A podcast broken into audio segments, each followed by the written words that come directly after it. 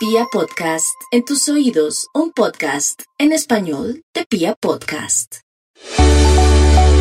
La forma en la que leemos el mundo que nos rodea determina nuestra actitud y en consecuencia nuestro destino. Otra mirada a la humanidad desde la historia, la neurología, el arte y la filosofía nos puede permitir entender nuestra mente de otra forma y así proporcionarnos herramientas para fluir mejor y disfrutar la vida. Bienvenidos a Revolución Mental con Karen Vinasco en Vibra. Muy bien, estamos aquí en otro lunes, otro lunes de Revolución Mental. Hoy estoy feliz porque estoy con el doc, ay, yo toda conchuda, con el doctor Santiago Rojas, que es una eminencia en, en, uy, además un científico para mí, un científico que une una cantidad de cosas de lo que pasa en nuestro cuerpo, en nuestra alma, en nuestro espíritu. Doc, bienvenido a Revolución Mental. Me encanta, Doc, Karen, muchas gracias. Qué maravilla estar aquí. Doc, para mí es un placer tenerte acá, sobre todo porque creo que hasta ahora está como este concepto que no sé cómo funcionaba antes, de que todo lo que nos pasa en el cuerpo no es solo en el cuerpo, sino que también tiene que ver con lo que pasa en nuestras emociones, en nuestra mente. Y quisiera que nos explicaras como cuál es la relación que existe entre lo que vivimos con nuestras emociones y lo que sentimos y lo que pasa en nuestro cuerpo. Si es cierto que las enfermedades tienen que ver, si son genéticas, si no tienen nada que ver. ¿Cómo, cómo lo ves tú? Yo creo que el 20% de las enfermedades vienen de afuera, como infecciones, accidentes, traumas, agresiones de otro estilo, pero el 80% vienen de adentro. Y hay una cosa que es fundamental, el cuerpo siempre nos está hablando en todo momento. Hay un sistema que son como un vigía interno que se llama el interoceptivo, así como vemos con los ojos, oímos con los oídos, por dentro el cuerpo se está midiendo. Y otro que se llama propioceptivo que tiene que ver con la postura. Durante los últimos 20 años hemos entendido cómo funciona. Y lo que ellos sienten y la postura que tengamos se traduce en emociones. Y las emociones es lo que vamos a experimentar como la vida. Así que la mala cara, la angustia, la preocupación, la tensión van a determinar que mi sistema de emociones, luego mi sistema inmune, se llama psiconeuroinmunoendocrinología, la forma en que yo percibo la realidad influye. Entonces, hoy entendemos muy bien cómo cada emoción es un impulso para actuar, le da significado a lo que yo estoy experimentando y determina lo que yo llamo sentimientos y luego mi estado de ánimo. Y eso va a influir en el sistema inmune y mi enfermedad. En resumen, la postura que yo tenga ante la vida, cómo yo me siente y cómo yo reaccione, va a determinar mi salud, mi enfermedad y mi bienestar. Uy, tremendo. Bueno, muy bien. En un momentico vamos a hablar de todo ese tema de, de, cómo veo yo la vida y de ese entendimiento de que muchas veces la veo como con mis gafas, pero no soy consciente de que la veo como con unas gafas. Entonces, uh -huh. en un momento hablamos de esas percepciones.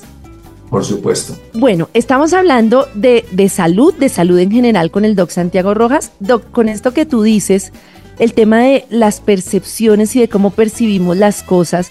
A mí, pues en muchas charlas que he escuchado, tú hablas como de cómo ver la vida como a través de la gratitud y de la esperanza. Y hay una cosa que uno siente, o por lo menos en mi experiencia, como que uno quiere muchas veces conectarse con esa gratitud y como con esa nueva visión de la vida, pero tiene uno como un patroncito que se le repite, ¿no? Como que ya está uno como muy acostumbrado a, a ver lo oscuro, a no, no entender que es como un proceso como qué nos recomiendas tú para en el día a día podernos conectar como de forma diferente y poder procesar de otra forma esas emociones que a veces como que nos la juegan. Es interesante lo de la percepción porque yo percibo la vida no como decir como yo soy, o que debe cambiar soy yo. Uh -huh. Yo puedo verlo desde un lugar distinto.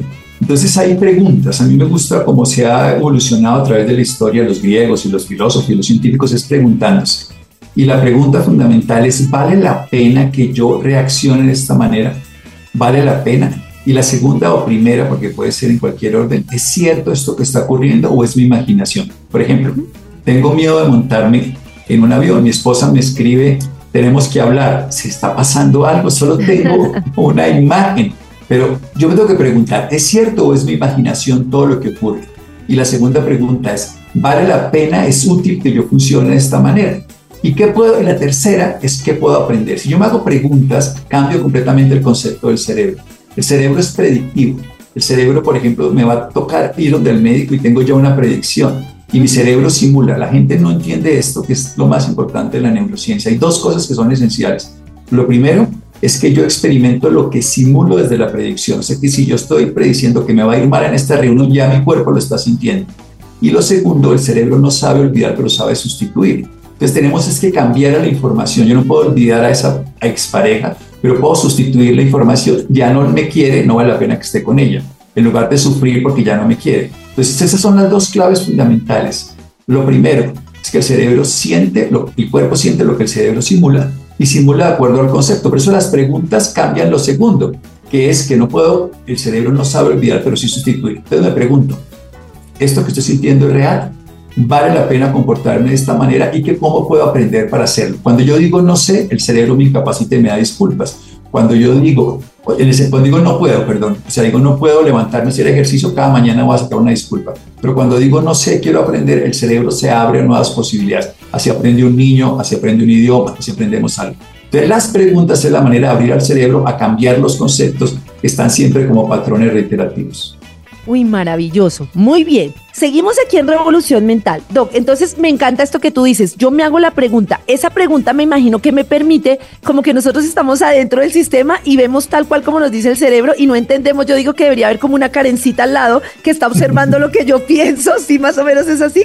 Y como que se está preguntando, pero es como que yo no asumo que todo es realidad, sino como que me paro y digo, Karen, estás pensando esto, estás repitiendo este patrón. Pero a través de las preguntas me parece maravilloso como tú lo planteas. Esas preguntas yo me las debo hacer, por ejemplo, cuando se me repite un mismo comportamiento. Por ejemplo, todos los días me da miedo a hablarle a mi jefe. Todos los días creo que no voy a ser capaz de hacer un proyecto. Son las, tres las tres preguntas. Ah, y, las puedes contestar escritas y te das cuenta cómo salirte de ahí, porque no te hayas dado cuenta. Lo más importante eh, para un ser humano es darse cuenta que se está dando cuenta, porque vivimos una, una forma inconsciente. Entonces, si yo me doy cuenta que tengo este patrón, si me doy cuenta que es falso, si me doy cuenta que es mi imaginación, entonces empiezo a aprender una forma distinta. Mientras yo no me dé cuenta, lo voy a hacer. Si a mí siempre me pasa lo mismo es porque no he aprendido. Y si no me doy cuenta cómo es que lo hago, jamás lo voy a cambiar. Por eso este modelo de preguntas es un modelo muy antiguo, el modelo griego, donde a través de preguntas, y después vienen las preguntas que me hacen sacar cosas mejores, pero estas tres, ¿es real? Pues mi imaginación está ocurriendo. No, no está ocurriendo. Mi esposa me escribió esto, pero no ha pasado nada lo que va a pasar es un examen mañana, pero no lo tengo el resultado. Lo segundo es útil que yo funcione de esta manera. Y tercero, ¿qué puedo aprender frente a esto? ¿Cómo puedo cambiar esto? Entonces ahí me abro a posibilidades distintas. Estudio, voy donde Karen, hago los talleres que hacen ustedes, todas las cosas maravillosas. Ay, muy bien. Perfecto, está muy chévere este aprendizaje, muy bien, Doc. Doc, me gusta mucho que eso que tú dices de yo puedo como insertar un pensamiento que reemplace otro. Quisiera como entenderlo mejor. Entonces yo estoy en una relación y yo digo, ay, es que yo no puedo vivir sin Byron, yo no puedo vivir sin él, esto es un desastre. Y no importa que la esté pasando mal en la relación, pero no me doy cuenta que tengo como una creencia y es que yo no puedo vivir sin ese hombre. ¿Cómo sería como el ejemplo de yo decir, esto me lo está diciendo mi mente, pero esto no es real. ¿Cómo puedo yo practicar como eso que tú dices de reemplazar un pensamiento por otro, que me parece súper interesante? Hay muchas estrategias. La primera estrategia yo llamo pixelar. Y es crear, nosotros no podemos en el cerebro recrear la realidad, sino solamente experimentar imágenes y sensación. La sensación de rabia, de culpa, de apego, de dolor. Y las imágenes que tengo de esa persona, que pueden ser visuales, auditivas o sensoriales. Entonces lo que yo tengo que hacer es recrear esa imagen mental y pixelarla. Entonces yo veo a Byron y me veo atrapada a Byron, pues en el caso tuyo, por supuesto. Entonces estoy atrapado en una maraña y, lo visualizo. Me veo, por ejemplo, que estoy con un alambre de púas y estoy ahorcado al cuello. O sea, tengo que representarlo de tal manera que la imagen sea coherente con la sensación. Me siento asfixiada, atrapada, no puedo vivir. Entonces me puedo ver que me estoy con una bolsa en el cuello y no puedo respirar, lo que sea. Cuando tengo esa imagen, entonces la pixelo, ya la tengo y la veo, la tengo que ver. Y la pixelo es que cojo, como hoy hace la tecnología, y como el logo de Radiópolis que tiene muchos punticos hacia arriba del sonido, la vuelvo miles de píxeles de colores distintos hasta que se vuelva una imagen simplemente de miles de punticos que no, no tengan ninguna coherencia. Y luego la transformo. Y la transformo en una imagen donde yo vea a Byron allá y vea a Karen aquí. Entonces Byron está allá y Karen está aquí tranquila. Y eso lo voy repitiendo. Generalmente el cerebro necesita primero tres cosas. Ya acabo de decir la primera. No puede olvidar, pero puede sustituir. Segundo, requiere disciplina. Esto es fundamental. Eso hay que repetirlo, porque el cerebro genera nuevas redes neuronales entre 6, más o menos 5 o 6 días y 66 días. Luego hay que hacerlo varias veces. requiere la determinación de hacerlo, pero hay una cosa que es lo más importante y es lo que más cambia el cerebro, se llama el disfrute. O sea, hay que gozarse esto como un juego, por eso un niño aprende tan fácil. Esto es un juego, me lo voy a jugar. Yo veo a Byron que me está veo la imagen y siento toda la angustia. Lo pixelo, veo la fotografía y lo pixelo y lo transformo en miles de punticos y luego construyo una imagen donde Byron es una vaca que está por allá aquí y yo soy un caballo, o sea, no tengo nada que ver con el hombre, con la persona. Y yo camino por mi potrero feliz, lo que tú quieras. Un niño lo hace maravilloso. Yo a los niños les hago esto todo el tiempo. Ellos se inventan lo que quieren, entonces una nave espacial. Y cuando ya se divierten, lo hacen con disciplina porque lo repiten varias veces y tienen la determinación de hacerlo. Entre 5 y 66 días el cerebro ha cambiado todo el modelo, ya no necesitas al otro y eres libre porque estás creando tu nueva realidad. No puedes sustituirla si no haces un ejercicio, pero sí puedes desde este ejercicio sustituir todo eso porque el cerebro no olvida, pero sí sustituye. Ay, no, esto me parece impresionante. No, aprendí, mejor dicho, me voy a practicar. Genial, hacerlo, hacerlo, por supuesto. Es gratis, tú tienes las llaves de tu propia orquesta o por decirlo así, en este caso eres la directora de tu propia obra musical, teatral, lo que quieras. Muy bien. Doc, en esta entrevista que estamos haciendo con el Doc Santiago Rojas, maravillosa además con esta cantidad de herramientas, me llama la atención cuando tú dices es que para todo este tema de sustituir, de disfrutar y de tener disciplina con el cerebro, estoy como cayendo en cuenta que lo que pasa es que nosotros, hasta que no te oigo, no caemos en cuenta de que nosotros somos los que creamos los pensamientos. Como que tenemos la sensación de que eso va en automático. Entonces, yo puedo intervenir para tener músculo, porque puedo levantar las pesas. Yo puedo intervenir para ser mejor laboralmente, porque puedo ponerme a estudiar y hacer un proyecto. Pero creemos que la mente va a su bola y que yo no puedo hacer nada. Entonces, esto que tú dices es como un cambio tremendo porque fue pucha. Es que mire que usted puede, puede intervenir ahí. Me parece increíble. Claro, eso es gimnasia mental. A, lo largo de años, nosotros hemos trabajado con muchos grupos, miles de personas, les hemos enseñado herramientas para esto, pero la disciplina es la que los cambia. Son, son tres Ds, disciplina, disfrute y determinación. La determinación de hacerlo. Lo voy a hacer, ¿por qué? Porque lo, como bañarse los dientes, con disciplina, y, pero la gracia es que sea con disfrute. Entonces, si tú haces un proceso todos los días, tu cerebro va a cambiar. Porque hay una cosa fundamental, los pensamientos son el movimiento de la memoria. ¿Qué significa? Que tú creaste una memoria previa y luego piensas en eso, como Google. Es la forma más fácil de entenderlo. Si yo entro todos los días a ver chicas sexys y superpoderosas, cada vez que prenda el celular y meta Google, me salen chicas. ¿Por qué me salen chicas sexys y superpoderosas? Ahora, si yo estoy viendo todos los días religión, pues me sale esto. Si estoy viendo fútbol, me sale eso. Porque lo que yo le pongo al cerebro como memoria, me lo va a producir como pensamiento. ¿Y qué es un pensamiento? Es una propuesta neuronal para adaptarte a la realidad para crear un estímulo que sea adaptado a tus creencias. Entonces tú no puedes cambiar las creencias, que es un pensamiento que posee la mente, si no cambias las memorias. ¿Y cómo las cambias? Creando nuevas memorias. ¿Y cómo las cambias? Creando nuevas experiencias. Entonces la pixelada de la vez pasada. O por ejemplo, cambiar los conceptos, que es una cosa muy bonita. Un concepto, cuando yo cambio un concepto, cambio la sensación que tengo frente a eso. Si a mí este concepto es favorable porque te tengo aprecio, porque me encanta estar aquí, porque me siento vibrando, eso, entonces mi sistema funciona así. Pero si pensara lo contrario, es donde yo me tengo que meter y lo que yo siempre le digo a las personas es, date cuenta qué concepto tienes de todo y ahí intervenes, interviene el concepto. Es que, por ejemplo, el peor concepto que uno puede tener en la vida frente a algo es fácil o difícil, porque si es fácil es desmotivante, si es difícil es demotivante.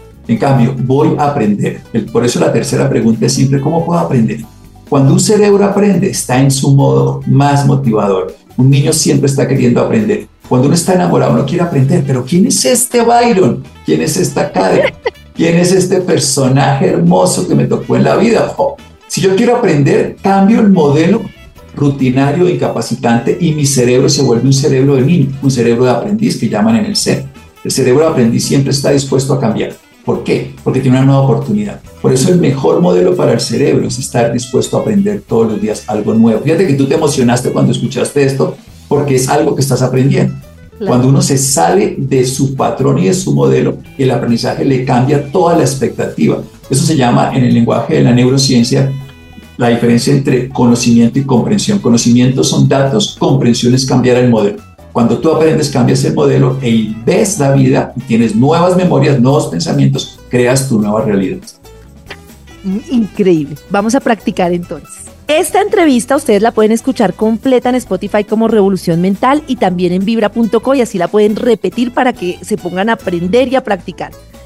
Doc, tengo una pregunta. Cuando tú dices que entonces yo me hago esta pregunta y este aprendizaje, hago este disfrute y que puedo cambiar como los pensamientos, por así decirlo, ¿realmente el cerebro puede cambiar? O sea, físicamente puede cambiar.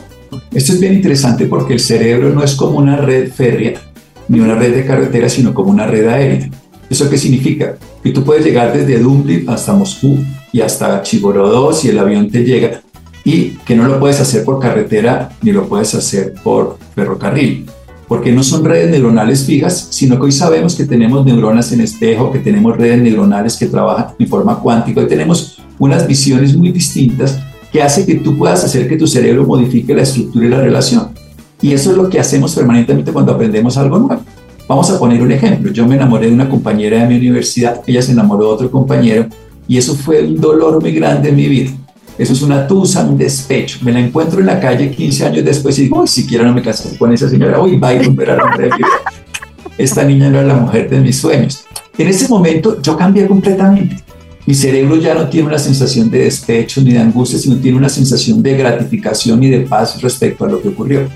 Eso hace que las redes neuronales cambien, que las priorizaciones de los puntos de contacto, que las zonas que están activadas, la ínsula lo ve distinto, la zona tegmental ventral, hacemos redes neuronales totalmente distintas, el cerebro se cambia. Y esto es muy importante, el cerebro hasta los 99 años se ha documentado, cambia las memorias, el hipocampo se activa. Para eso requieres tres cosas, eso es muy importante. Dormir. Uy, esa yo la he empezado a aplicar y me ha cambiado la vida. Claro, dormía cinco horas, cuatro y me era tremendo y me ha cambiado porque estás como en estado de alerta todo el tiempo, ¿no? Como... Porque tú, tú tienes una cosa que se llama el hipocampo que le cabe en 7K. Coge toda la información y la libera durmiendo. Si no, tú no puedes aprender porque no liberaste. Requieres dormir, requieres hacer ejercicio físico. Para eso una paradoja. Y requieres nutrirte bien. Esas tres. Pero requieres divertirte, disfrutar. La mejor manera, o sea, si tú te consigues un novio que habla alemán, aprendes mejor alemán, alemán que, si, que si te vas a una escuela de alemán. Porque el disfrute genera que tú integres. Por eso es más agradable hacer ejercicio ahora en Navidad bailando que irse a un gimnasio. Porque todo lo que tú disfrutas, tu cuerpo lo valida con más importancia, igual que lo que rechazas. Por eso hablo del disfrute y no del rechazo porque si tú disfrutas, integras, y rechazas, lo que más detestas tú, te apestas. Pero yo hablo del disfrute porque es lo que podemos hacer con más determinación. Uy, qué bonito el concepto del disfrute en la vida, que además muchos fuimos criados como esfuerzo, esfuerzo, esfuerzo, esfuerzo, ¿no? Y se nos olvidó el disfrute, se nos olvidó jugar. Me parece un muy buen concepto, dormir, ejercicio, nutrir y hacer todo con disfrute. Sí. Bueno, Doc, hablábamos en el capítulo anterior del tema del disfrute y te quiero hacer una, una pregunta. A mí me sucedió con lo que tú dices de las memorias, que yo tenía totalmente bloqueadas mis memorias y esas memorias, unas memorias dolorosas han venido como desbloqueándose. Entonces, en ese momento cuando uno siente como la tristeza, con esto que dices del disfrute, quiero saber cómo se arma ese rompecabezas, porque mi sensación en principio fue, esto no quiero sentir este dolor y lo reprimo. Y me pareció en el camino aprender que hasta que no contactaba con el dolor y no podía dejar salir el llanto, o, lo que me dolía, ahí sí podía verlo desde otra perspectiva. Pero ahí es como un poquito confuso porque si, si tú te saltas como el no sentir y piensas como disfrute, disfrute, disfrute, como que uno no avanza. Pero hay otra y es cuando desbloqueas la memoria, no sé si me explico, y te quedas en el dolor. Entonces soy víctima, víctima, víctima, víctima y no avanzas. ¿Hay como algún proceso en el cuando yo veo algo que me duele, primero yo debería dejar sentir ese dolor y luego pasar al disfrute? ¿O cómo hago como ese, ese, ese juego? Hay varios mecanismos. Todo conflicto ocurre porque tú no quieres sentir lo que estás sintiendo. Hijo de madre. Entonces, básicamente por eso. Y tú tienes cuatro mecanismos inadecuados y uno, uno adecuado para, para eso. Uno inadecuado reprimir, reprimir, que eso da trastornos digestivos, que da espasmos musculares, que puede dar hipertensión. Otro se llama rechazo, que da generalmente problemas en piel, alergias, otras cosas.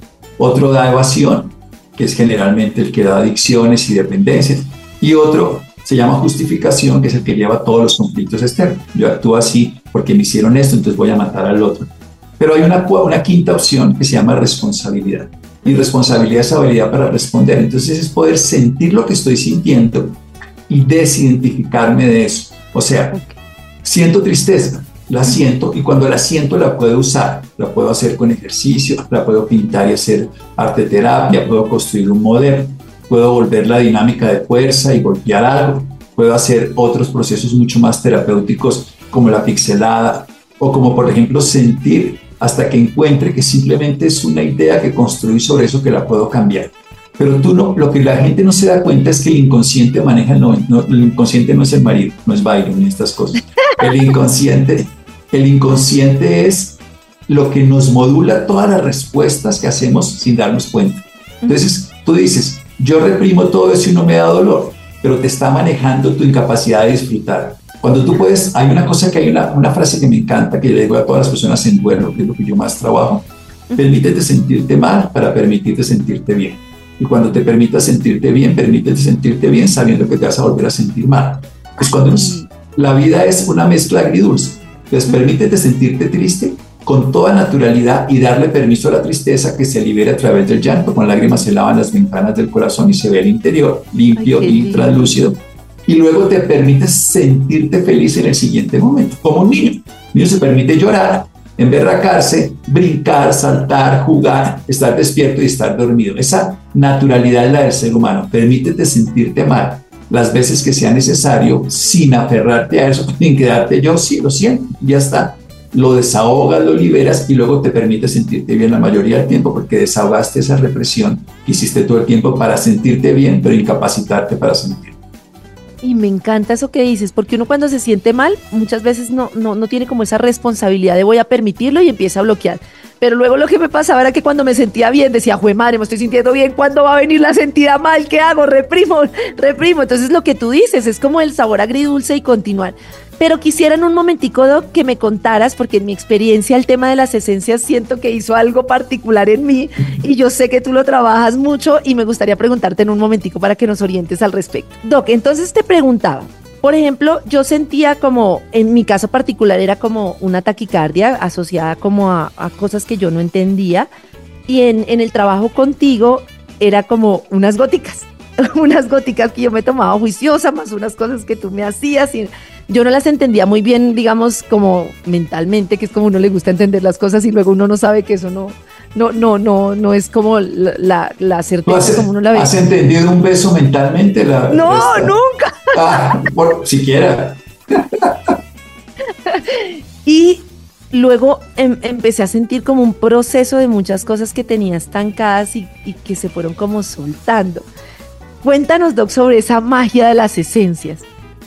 Sí, yo empecé con Edward Bach, unas terapias florales en el año 85-86, y en los últimos años he diseñado unas esencias basadas en los momentos cósmicos, las lunaciones, los momentos del sol, cuando amanece.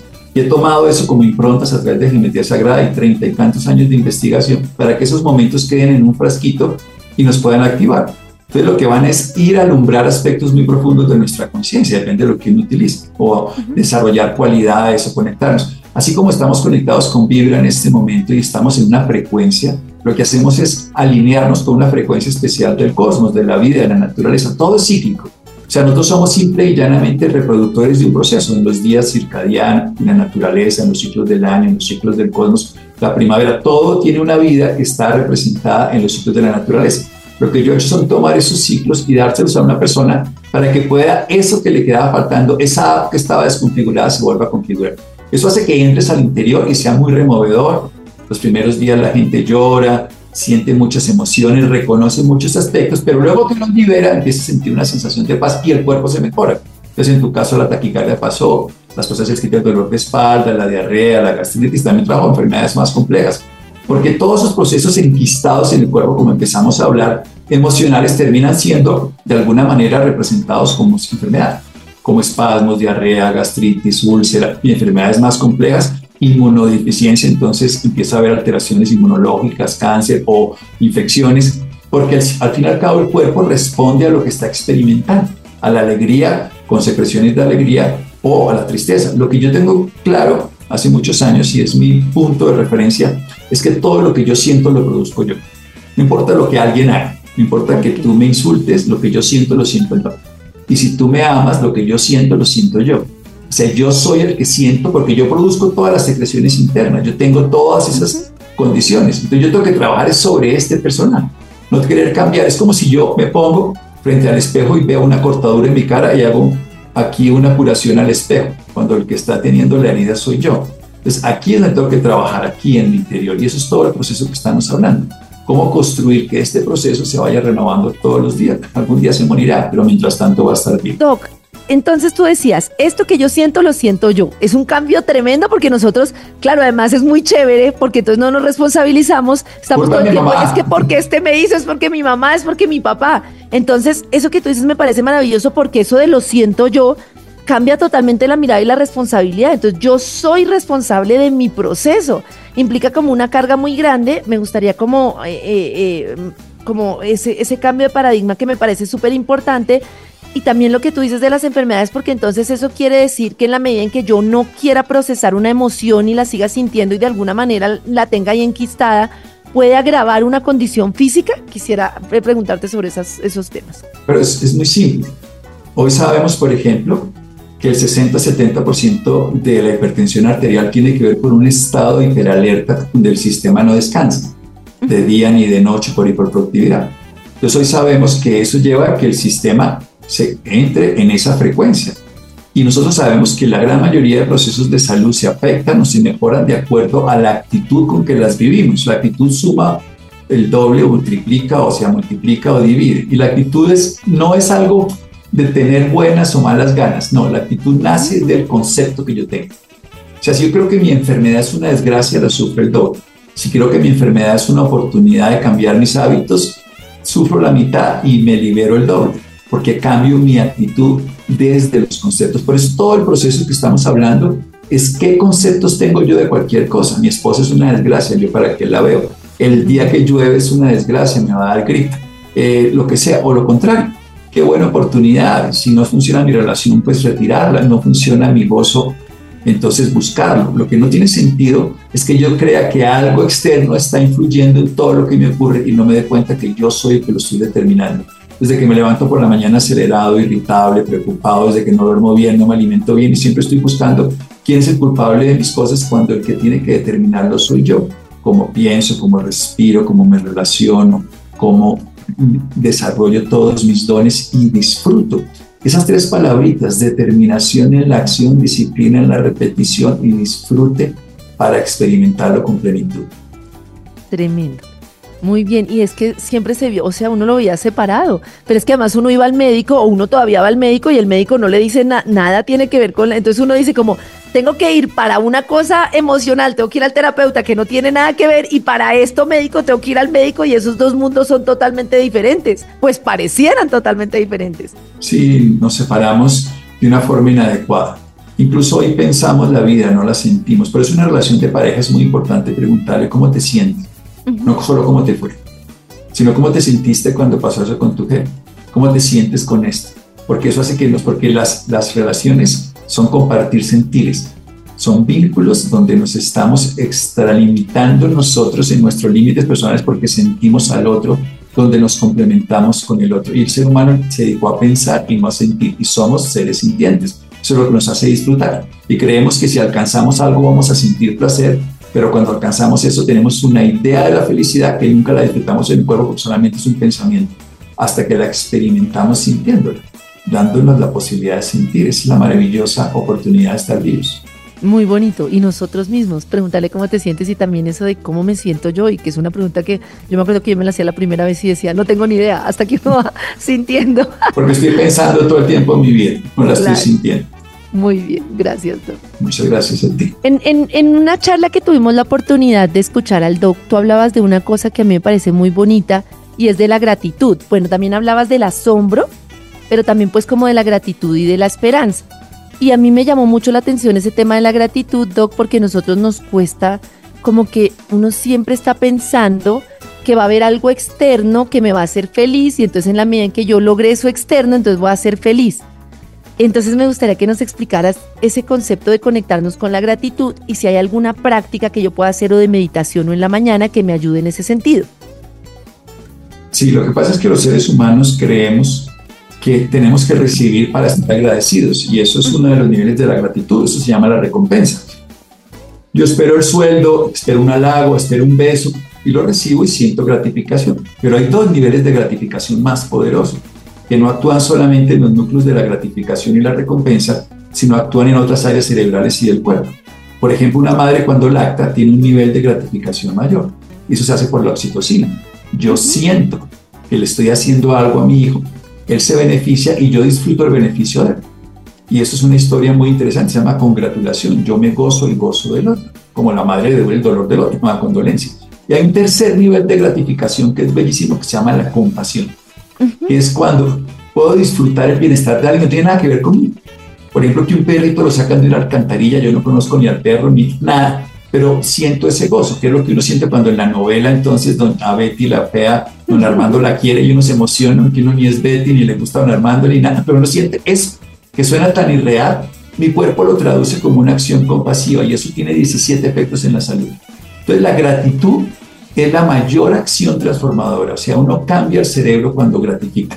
Hay una cosa súper interesante, las áreas de, gratificación en el cerebro cuando una madre se embaraza, inmediatamente cambian el bienestar propio por el del otro.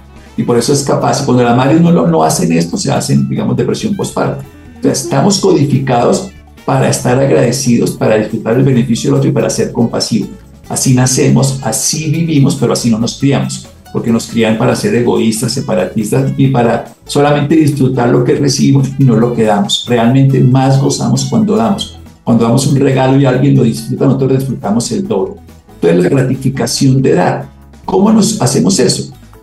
Despertémonos para darnos cuenta de todo lo que tenemos, porque la mayoría de las personas sufren por lo que les falta, pero no reconocen lo que tienen. Si a ti te ofrecen 10 y te dan 5, agradece los 5 y ve por 10 más pero nunca desprecies los cinco que recibiste.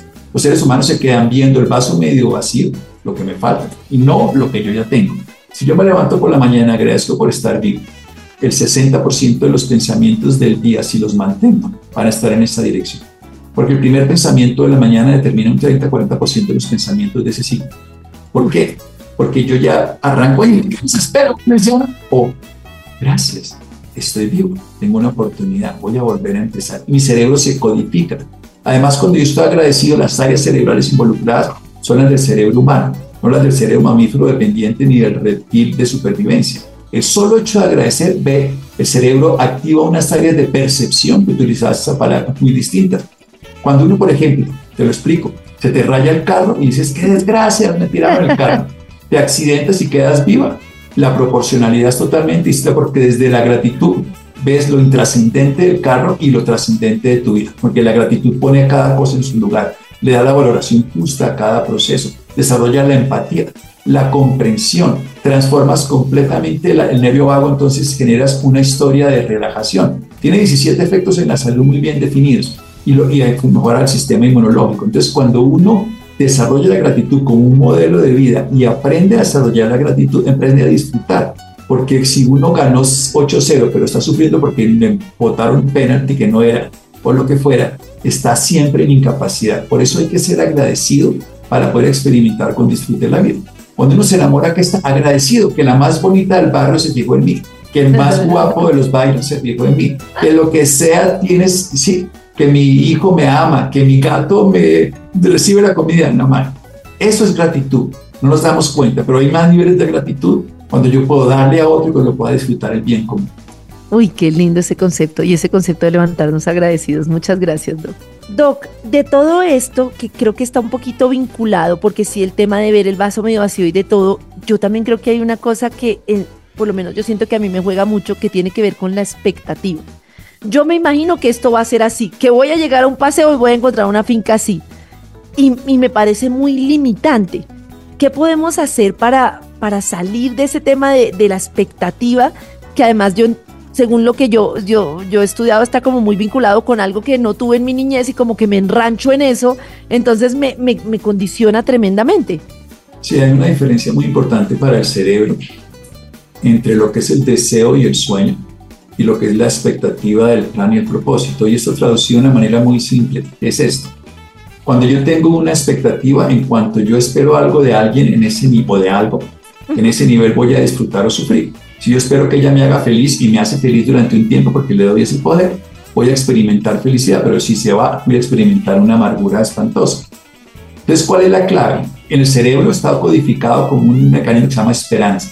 La esperanza es una semilla, es una semilla que yo cargo y puedo ver el final desde el principio. Cuando tengo una semilla puedo ver un árbol. Entonces, cuando yo puedo desarrollar la esperanza y no la expectativa, yo voy disfrutando y eso es lo que se llama propósito. Voy a decirlo de una manera útil. Si yo tengo el propósito de ser feliz, aunque el plan no salga, seré feliz. tengo el propósito de pasar en este fin de semana feliz. La carretera está cerrada, el, el sitio del hotel de chingo, eh, llovió todo el día, eh, no fue la pareja que yo quería, pero si mi propósito es ser feliz, con todo eso lo seguiré siendo. Pero si mi plan está supeditado a cada cosa que ocurre, se llama expectativa. Pero si mi propósito es desarrollar la alegría, la felicidad que yo tengo como la semilla de la esperanza, que es esta, de la felicidad, la voy a poner. Entonces voy a hacer las cosas con felicidad. Entonces hay un ejemplo que es para mí fundamental. Si yo quiero obtener un cultivo de frijol, lo tengo que sembrar un frijol. Si yo quiero tener felicidad, lo tengo que hacer desde la felicidad. Así sea una semilla de felicidad yo quiero ser feliz en este paseo, me voy a ir desde la felicidad. No voy a esperar que el paseo me haga feliz. Yo quiero ser feliz a alguien en esta relación, lo voy a hacer desde la alegría y no de la felicidad y no esperar a que esa me haga feliz.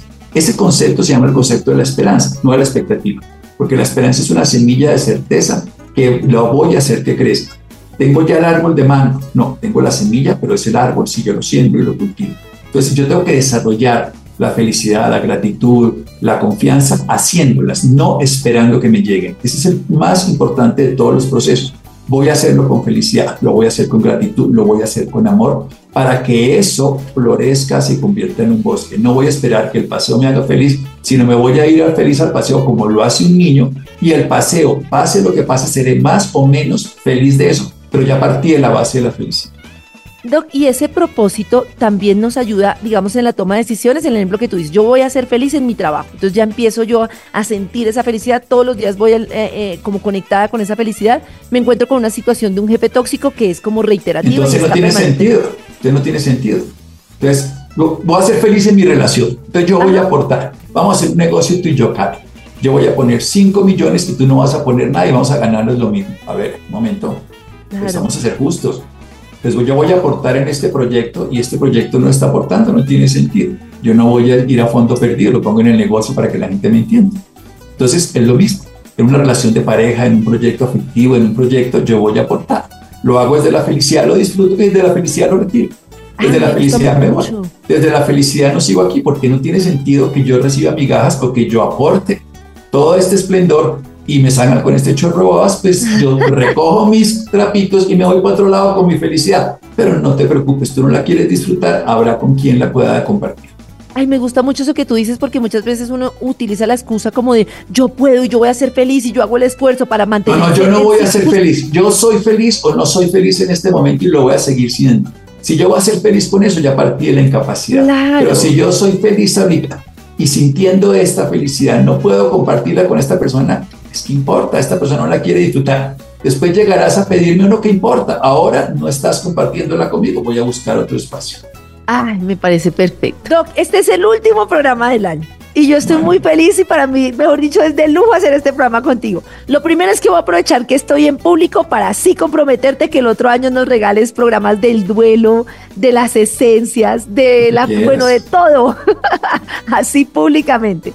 Eh, y lo otro es que quisiera que nos dijeras como eh, en Instagram y eso, donde encontramos como información, sobre todo pues de las esencias. Yo también entiendo que, bueno, que hay una cantidad de aprendizajes, de, de, charlas, que me gustaría como que todos los oyentes de Revolución Mental pudieran tener acceso a información. Bien, yo estoy en arroba SIU Esencias, es un SIU Esencias, ahí es la página de la empresa. Yo no tengo redes personales, sino solo la de la empresa para estar ocupado de mis temas y pacientes. Pero ahí pueden encontrar información, pueden localizar y hay muchas, muchas, muchas, muchas charlas ahí grabadas. Hay por lo menos unos 500 reels de información cortica de un minuto, que así como hablamos aquí, corto, corto, corto, para dejar tips que puedan ser útiles. ¿Uno escuchando información puede decidir qué esencia le corresponde o eso requiere una guía? Hay tres modelos. Tú puedes aprender para volverte terapeuta puedes ir a una consulta para que te formule o puedes acceder a un Bademecum que está ahí, tú entras a Siu Tutuaba, o siuesenciasigual.com, siuesencias, ya no arroba siuesencias de Instagram, sino esencias.com y pones síntomas. Y, el, y el, algoritmo y la máquina te dice, estas serían las esencias, tú lees y dices, esta me gustaría, me la tomo. O puedes ir allá al centro y la gente te asesora si no se consulta. O sea, durante la, idea del doctor Edward Mack, la idea mía, es que todo el mundo pueda ayudarse a sí mismo y por eso lo ponemos de este lenguaje. Espero que lo que haya hecho ha sido suficientemente útil, porque mi interés siempre ha sido que las personas puedan valerse por sí mismos y obviamente llega un porcentaje en que uno necesitamos ayuda. Hoy tenemos siempre aquí detrás en Vibra hay alguien que nos está ayudando, pero lo estamos haciendo por nosotros con la ayuda de otros. Es que somos seres para compartir todo lo que experimentamos. Doc, te agradezco mucho y además me encanta esa sincronía porque así surgió Revolución Mental como una posibilidad de que las personas tuvieran como herramientas para gestionar como muchas cosas que están pasando en su vida y que pudieran como tener esta información.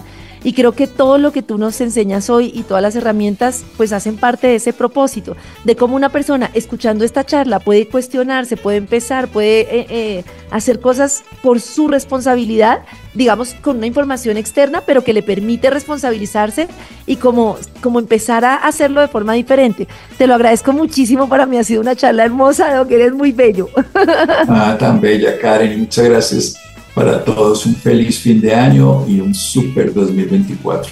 Lo hacemos cada uno de nosotros. Perfecto, gracias por estar aquí en Revolución Mental y espero que vuelvas muy pronto. Seguro que sí, es un honor y un disfrute. Una mejor manera de entender tus emociones en Revolución Mental de Vibra con Karen Vinasco.